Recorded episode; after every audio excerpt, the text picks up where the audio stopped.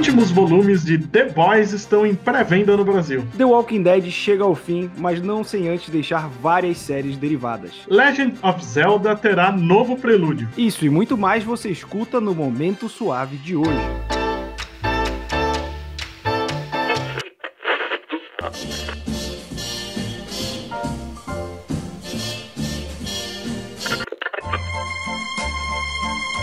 Você está ouvindo ao Momento Suave, aqui no LibPlay. Olá, bem-vindos a mais um Momento Suave, o seu podcast semanal sobre notícias do mundo nerd, geek e afins, apresentado por este que vos fala, eu, Roberto II. Ao meu lado ele, a enciclopédia viva dos quadrinhos, Leonardo Vicente, o Bud. Boa tarde, Vicente. Boa tarde, oficializando esse horário de tarde. É, agora somos pessoas diurnas, né? Mas começando com o nosso já tradicional bloco de quadrinhos, um gibi, né, uma série de gibis muito famosa, vai voltar. Temos aí a volta de Batman preto e branco, né, que é uma iniciativa aí do Homem Morcego, como o próprio nome já diz, sem colorização, pega alguns artistas e lança uma edição especial em formato de luxo. Agora vai ser em seis edições, cada uma com 48 páginas. Já temos algumas imagens divulgadas aí, os nomes como é, Paul Dini, Andy Kubert, Tim Seeley, Kelly Jones, uh, Joe Accord, James Harden, enfim, uma grande equipe. E já tem imagens divulgadas, tem arte do Liu X, que quem acompanha a gente sabe que a gente é muito fã. E eu tô bem ansioso, porque Batman Preto e Branco são, são histórias curtas, né? Histórias mais autocontidas, que geralmente é, o, o lance de ser sem colorização deixa um, um, ar mais policial no ar. É, combina demais com o Batman. As encarnações anteriores, né? Teve minissérie, tinha história backup nas revistas mensais, uma época. Sempre foi bom, né? E a DC voltou a investir no formato recentemente com a Arlequina, né? Só que a Arlequina é preto, branco e vermelho sangue. Que nem o Wolverine. Que nem o Wolverine, o Wolverine veio depois. A Arlequina, pelo menos uma vez, foi, foi a primeira. Inclusive, a Arlequina está fazendo aniversário no dia da gravação deste podcast. É mesmo, é verdade. Mas o que me desanimou um pouco nessa, nesse novo Batman preto e branco são os nomes. Não porque sejam nomes ruins, mas mais da metade é gente que tá fazendo Batman o tempo todo. O legal dos anteriores era pegar gente que mal trabalhou com o Batman. No, novos nomes no personagem. Esse, pô, é Tom King, James Tian, Lee Wicks, todo mundo que anda fazendo muito. Falando agora de gibi autoral, temos Alice através do muro, que eu suponho que seja uma brincadeira com Alice através do espelho, né? Pelo menos eu achei que era. Que é. é... é então, então eu acertei. É, que é uma adolescente que ela não se sente parte do mundo em que vive, como qualquer adolescente, e que ela tem uma cidade dividida entre norte e sul por um grande muro. Onde é que a gente já viu isso? Em algum lugar na história da humanidade, na verdade? E ah, aí isso. ela atravessa o muro para tentar mudar esse lance e descobre que do outro lado ainda estão presos presos na década de 1980. Que pesadelo que Alice. É tipo, é tipo entrar no. O outro lado do muro são as séries da Netflix, basicamente. É, não, você entra é uma balada de gente de 30 anos. Mas tá bonita a arte, tirando as brincadeiras, parece ser um, um, um gibi legal, que vai ser em vários volumes, né? Na capa já tá como volume 1, e tem arte do Luke Ross, né? Que eu acho um grande desenhista brasileiro que nos últimos tempos não tá sendo tão falado. Né? Sim, e ele foi um dos primeiros ali do, dos anos 2000, né? A bombar em grandes editoras como Marvel e DC, ele realmente tem uma arte muito bonita. É, ele já, na verdade, ele foi para lá ainda nos anos 90, né? Eu lembro dele no Homem-Aranha nos anos 90. Sim, sim. Fez, fez Thor, fez uma série de coisas legais, assim. Mas se você quiser apoiar esse projeto, né? Ele ainda tem mais 49 dias restantes a partir do dia que esse podcast vai ao ar, né? Do dia 11 de setembro. Você pode ir lá no catarse.me barra Alice20 e contribuir para que esse quadrinho seja publicado no momento que a gente está gravando, está com 83% financiado, falta pouquinho. Então contribua aí. Eu sei que me deu muita vontade de comprar esse gibi, talvez eu, eu apoie aí para pegar essa arte do Luke Ross, que sempre manda muito bem. Agora, falando de um gibi gringo, que vai ter sua publicação concluída no Brasil, The Boys vai ter seus últimos volumes publicados pela Devir, finalmente, já estão em pré-venda, né? O, o volume 11, né, que tem o subtítulo No Topo da Colina com as Espadas de Mil Homens, e o volume 12, que é Metendo o Pé na Porta, né? A Devir que fez um trabalho bem legal com The Boys, publicando em ordem, inclusive as minisséries que saíam no meio da publicação do gibi. Para você ler The Boys no Brasil é muito fácil, tudo com numeração, tudo direitinho. E devo dizer que The Boys é um gibi que muita gente não gosta, eu particularmente gosto bastante, embora seja o Garfiennes exageradaço, mas eu vou ficar triste, cara, com a conclusão, até porque a reta final de The Boys eu sei que é bem mais triste do que a galhofa e o sarro que o Garfiennes faz no início. O Garfiennes tem o hábito de fazer finais trágicos, eu lembro que eu quase fiquei deprimido Lendo Hitman dele, que também tem uma reta final bem triste. E vale lembrar que a Devir também vai relançar o volume 7, né, que estava esgotado. Sim. Então, o volume 7 e o 11 chegam em outubro e o 12 em novembro, e com isso, todos os volumes vão estar disponíveis para compra. Algo raríssimo numa coleção um tanto grande como essa. Exatamente. Também vamos ter aí um projeto da DC que a gente pensou que tinha ido para o ralo, mas aparentemente não, que a gente vai ter Generations Shattered na DC, que reúne heróis de várias realidades. Esse projeto inicialmente era uma ideia do Dan Didio, né, para reunir meio que a cronologia que ficou meio bagunçada aí nesse negócio de 952, Rebirth, e tinha sido engavetado, o Dan Didio foi demitido, e a gente teve absolutamente do nada uma imagem divulgada, uma arte belíssima do Ivan Reis, que a gente tem uma equipe pouco ortodoxa, eu diria, que a gente tem o Batman de 1939, da primeira aparição, né, do Detective Comics 27, com a luvinha roxa, aquele cinto mais estilizado, o Sinestro de Lanterna Verde, a Estelar, o Aço, o Camande, o Gladiador Dourado e a Doutora Luz. Então, assim, eu devo dizer que pela arte eu tô empolgado, mas eu não sei o que esperar desse projeto em questão de roteiro. É, o, o problema é que mesmo quando o Didio saiu, ainda estava confirmado, né? Ia ter um prelúdio disso no Comic Book Day. Não rolou, era outra equipe criativa, um nome meio diferente. Algumas histórias curtas que iam ser usadas nesse, sei lá se a gente pode chamar de evento, acabaram saindo em histórias da, em revistas da Mulher Maravilha e do Batman. Então, como toda tentativa, desde os 952 de organizar a casa, tá confuso pra cacete. E passando para outro gibi gringo, pra gente fechar nosso bloco aqui de gibis, a Gata Negra ganha um novo gibi mensal né, porque tinha sido colocada em hiato depois da 12 edição, e já voltou, né, agora com o novo número 1 e fazendo parte do evento aí King in Black, né, que é o rei lá dos simbiontes invadindo a Terra. É, é aquele negócio que, que, se vive comentando, né, Vicente? Tipo, os caras fazem uma, uma, mensal que não dura e depois dizem que era maxi-série, aí volta, é uma confusão. É, eles anunciaram que só um hiato, como se fosse voltar com a numeração original. Foi um hiato, acho que de 3, 4 meses, chegou tudo isso. E tá de volta, mas esse gibi da Gata Negra, eu li o início, tá divertido até. Tá um clima legal, focando mais ela como ladra do que como vilão, heroína e investindo naquela, naquele esquema nos 90, né? O máximo de participações especiais possíveis, né? Tanto que a primeira edição desse novo volume vai ter X-Men, Doutor Estranho e Capitão América, fora essa interligação, né? Com a saga do Deus Simbionte. E já foi anunciado que em breve ela vai ter um novo uniforme também. E fechando nosso bloco de quadrinhos, uma notícia que acabou de sair: que o Brian Michael Bendis, que estava escrevendo Superman e Action Comics, vai deixar os dois títulos agora em dezembro. Foi uma fase que dividiu opiniões, né? Tem seus altos e baixos. Eu devo dizer que eu achei uma péssima ideia ele no, nos títulos, mas no fim das contas teve alguns elementos que eu gostei bastante. Então vamos ver agora, depois disso, o que o Bendis vai fazer. Não que ele não tenha trabalho, né? Ele tava. Justa Jovem acabou, mas ele tá com o selinho dele que deve voltar isso, Naomi, Super Gêmeos e tal. E ele anda fazendo Legião de Super-Heróis também. É, provavelmente jogaram essa hoje para amanhã já no fandom botarem o anúncio do que ele vai fazer depois, né? Para quem não sabe, o DC fandom que rolou no mês passado, mais voltado para os filmes, agora nesse sábado vai ter mais novidade de séries e quadrinhos. Então pode ser que anunciem o futuro título do Brian Michael Bendis. Ah, como eu queria o Peter Tomasi de volta aos títulos do Superman. Ou o Mark Wade, né, que voltou aí para DC depois da saída do Didio. Pô, isso também seria muito bom.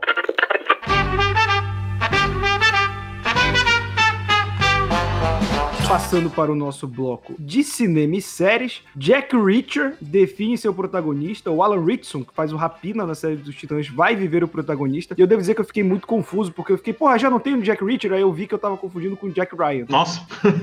Não, calma, o Jack Reacher é só a primeira vez que muda de ator. O Jack Ryan já teve 138 atores. E contando. Mas é, é estranho ver esse ator sem ser super-herói, né? Porque eu já acostumei Rapina, Aquaman, Rafael, já foi todo mundo essa desgraça. É, ele já foi feito no cinema pelo Tom Cruise, né? É, e o. Mas é, o interessante é que muita gente reclamava dos filmes do Tom Cruise, não por serem ruins, até são filmes ok, nada, nada demais, mas legais de se assistir.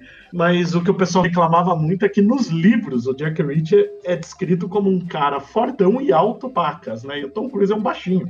Agora a gente tem alguém com o físico do, do, personagem na versão original. Sim, sem dúvida. E The Walking Dead, depois de um milhão de anos, chega ao seu fim, né? Vai chegar ao fim, na verdade, em 2022, então ainda temos aí dois anos para aturar a série, na sua décima primeira temporada com 24 episódios. E 2023 já tá programado o spin-off com Daryl Dixon, que é o Norman Reedus, e a Carol Pelletier, que vai ser desenvolvido pela Angela Kang e pelo Scott M. Gimple, né? Que é o a showrunner da série e o cara que comanda o universo tal. Uh, eu não sei, eu realmente não sei como anda a, a audiência de The Walking Dead, mas já tem The Walking Dead, Fear The Walking Dead, é, e muitas das reclamações que eu vejo de quem acompanha a série é que parece que já deu o que tinha que dar, cara. Eu, eu, não sei se série derivada nesse momento, depois de mais dois anos, é um negócio que vá dar certo. Eu acho que as séries derivadas têm mais chances que a original, porque a original começou a andar em volta, né? E a, as novas, principalmente quando mostram outro ponto de vista, tem uma chance maior de conquistar o público que aconteceu com o Fear of, the Walking, Fear of the Walking Dead, que tem seus altos e baixos, mas começa já de maneira diferente no dia que começou a infestação de zumbis. Já dá um diferencial. Tá pra estrear ainda aquele Walking Dead Universe, né? Que vai ser basicamente uma minissérie em duas temporadas, mostrando o resto do mundo como tá. E agora tem essa do da Carol com o, o Daryl, que eu acho uma boa jogada, que são dois dos personagens que sobraram, né? Porque o que saiu de personagem dessa série é brincadeira. Mas são dois que sobraram que o público mais gostava e que o Daryl realmente, em muitos momentos, estava levando nas costas a série. Só estraga um pouco o final, né? Que você sabe que os dois vão sobreviver com certeza. E além disso, né, anunciaram ainda mais um projeto para 2000, aliás, não para 2023, esse ainda tá sem data porque tá no começo do desenvolvimento, que é outro spin-off, mas esse bem diferente. Vai ser uma antologia Tales of the Walking Dead que vai ter ou episódios fechados ou arcos fechados de dois ou três episódios estrelando cada um personagens diferentes, tanto novos como antigos voltando. Pode ter certeza que eles vão enfiar muita coisa de flashback aí para resgatar ator que o pessoal gostava e o personagem já morreu. E falando em série derivada, Robocop, né, o filme clássico aí da década de 80, pode ter um prelúdio aí do filme original, né, porque a gente sabe que teve filme, série de TV, desenho animado, teve lá o, o filme mais recente que é horrível, mas agora a gente pode ver um prequel do Dick Jones, né, que é o, o vilão do primeiro filme, o cara que constrói o Ed 200 1909. E eu devo dizer que eu achei legal, cara. Eu acho que o mundo do Robocop podia até nem ser voltado pro Dick Jones, mas mostrar como a sociedade chegou naquele ponto de, de decair, sabe? Tipo, e mostrando a falência da polícia, da sociedade, até chegar naquele ponto futuro distópico, que não é tão distópico assim pelo que a gente vê de 2020, do Robocop. Eu, eu acho interessante, mas eu acho que é bom ser com o Dick Jones, que você precisa ter um elo, né? Com o, o, o filme original, inclusive a série tá sendo desenvolvida por um dos roteiristas do filme. Isso me fez lembrar de uma história em quadrinho com o Dick Jones, jovem, sendo um cara gente boa, que é, uma, é o segundo encontro do Robocop com o Exterminador do Futuro, que é ruim pra cacete, mas tem a parte boa, que o Robocop volta no tempo tentando fazer o ACP ser uma força do bem. Então ele assume o comando do ACP e ele recruta o Dick Jones antes dele virar um desgraçado. E ele vira o braço direito do Robocop nessa versão. E a gente também vai ter aí a segunda temporada de What We Do in the Shadows, né? Chegando ao Brasil pelo Fox Premium, Do in the Shadows, que é, é do, do, mesmo esquema do filme, que é O Que Fazemos nas Sombras, né, do Taika Waititi, e vai rolar uma pré-estreia no dia 19 de setembro, né, um sábado, às 15 para as 11, no Fox Premium, dois, exibindo dois episódios, e depois a temporada vai ser exibida nas sextas pelo Fox Premium, a partir do dia 25 de setembro, 11 da noite. Eu não vi a série, mas o filme é bem legal, então se for na mesma pegada, acho que vale a pena acompanhar. Olha, eu vi a primeira temporada, é na mesma pegada, os personagens do filme até aparecem certo ponto. E ela é cheia de homenagens para quem gosta de vampiro. Tem um episódio, tem uma reunião do conselho dos vampiros. É tudo ator que já fez papel de vampiro. Então tem a Tilda Swinton, o Wesley Snipes, é, é engraçado pacas. E a gente vai ter uma comédia de Dia das Bruxas do Adam Sandler, né? O Adam Sandler que tem uma parceria de longo prazo com a Netflix, né? Os filmes dele são muito assistidos na plataforma. E agora vai ser uma temática, o Halloween do Hilby, né? Que vai ser. O Hilby é o famoso personagem legal do Adam Sandler, ou seja, ele sempre faz um cara idiota que ninguém gosta. E ele pode ser a única salvação da cidade de Salem, que tem aí, eu vi, já tem o Will do, do Stranger Things, você tem aquela galera que costuma trabalhar com Adam Sandler. Eu devo dizer que esse daí parece aqueles filmes legais do Adam Sandler. Você vê numa tarde despretensiosa e tal, não, não parece tipo aquele cada um tem a irmã que merece e tal, que aquilo ali é ruim pra cacete. Nossa, eu tô achando que é nesse nível pelo trailer. É, tem que, tem que ver que depois de ter sido esnobado pelo Oscar, o Adam Sandler prometeu fazer o pior filme do mundo, né? Não, e outra, né? A gente sabe que esses filmes da Netflix são criados por algoritmo, né? O, a verdade é que os filmes que dão mais dinheiro do Adam Sandler são esses filmes ruins. Sim. Agora indo pro nosso bloco de games, falando sobre um grande clássico que terá um novo prelúdio, Legends of Zelda. É, a Nintendo já havia anunciado, ano passado ou retrasado, que Breath of the Wild teria uma continuação, que em teoria o nome seria Breath of the Wild 2, né? Meio que fazendo, acho que a primeira sequência direta com o número da série Zelda. Só que agora foi anunciado um jogo entre esses dois, que vai ser no esquema de dos jogos Warriors, né? Tanto vai ser Hyrule Warriors, Age of Calamity. O, o jogo Warriors começou com a série Dynasty, né? Que realmente é você comandar um exército contra o outro, batalhas contra vários inimigos, e aí a Nintendo fez essa parceria para os jogos de Zelda. Só que agora, ao contrário do primeiro, que abrange várias épocas, esse vai se focar nos 100 anos em que o Link fica adormecido antes do primeiro Breath of the Wild. Então vai ser um jogo que ele não faz parte da cronologia oficial, no sentido de jogos carro-chefe, mas que vai ajudar a contar essa história. Acho que justamente também para ajudar a não sobrecarregar o Breath of the Wild 2 a continuar a contar essa história, porque é muita porra, são 100 anos, né, cara? É muita coisa a contar. Fazer um jogo por cobrindo cada 10 anos. Pô, aí sim. E fechando as notícias de hoje, o Scott Pilgrim vs. The World, o game, tá comemorando 10 anos e por isso a Ubisoft vai relançar o jogo com todos os extras. Eu vou dizer que eu fiquei muito feliz com essa notícia, porque esse jogo não só tem muito tempo, como ele entrou num limbo meio jurídico, porque é, teve um problema com a licença dele, com o criador do jogo, e aí quem tinha baixado ele no PlayStation 3 conseguiu, mas depois que ele saiu da loja você não podia mais baixar, e não teve para outras plataformas, ou seja, você não tinha como jogar, a não ser que você ainda tivesse um PlayStation 3 com ele baixado e instalado no HD. Eles conseguiram resolver essa pendência, né? Esse rumor já estava rolando desde o ano passado, e agora vão lançar para todas as plataformas atuais, e eu suponho que para as próximas também, né? Já que o Xbox já sai agora final do ano e o PlayStation 5 deve sair no máximo início do ano que vem. Então eu fico feliz. Scott Pilgrim, o jogo, para mim é, é uma é um exemplo de como a franquia Scott Pilgrim consegue ser bem adaptada para filme e para jogo, porque cada um funciona de uma maneira diferente. O gibi tem sua linguagem, o filme tem sua linguagem, o jogo tem sua linguagem, todos contando a mesma história. Eu acho bem legal. E para você que gosta de jogar com seus amigos, é aquele beat'em up para juntar quatro pessoas e ficar uma tarde inteira jogando. E ele é lindo. Sim, é bonito. E a trilha sonora é maravilhosa. Sim, eu, eu sou aquela pessoa que acha o Scott Pilgrim chatíssimo no gibi, porque ele tem toda a estrutura de um jogo ou de um filme, por isso eu adoro o filme e o jogo, dei o gibi. Mas você tá errado. E com o erro do Bud, encerramos esse momento suave dessa semana. Sempre agradecendo a você que nos ouve. E quem quiser ver essas notícias em primeira mão e muitas outras, Bud, vai onde? Vai lá no falaanimal.com.br ou, se preferir, siga nas redes sociais, no Facebook e no Instagram como Fala Animal e no Twitter como Fala Animal Site. Lembrando que o Momento Suave é um braço do canal A Hora Suave no YouTube, youtube.com/barra Hora Suave. E lá a gente tem vídeo de série, de quadrinhos, cinema. Tá rolando agora uma série de vídeos sobre The Boys. A gente também tá toda sexta aqui no Livre Play, em todos os agregadores de podcast, no Spotify e no Deezer. Até semana que vem. Até lá!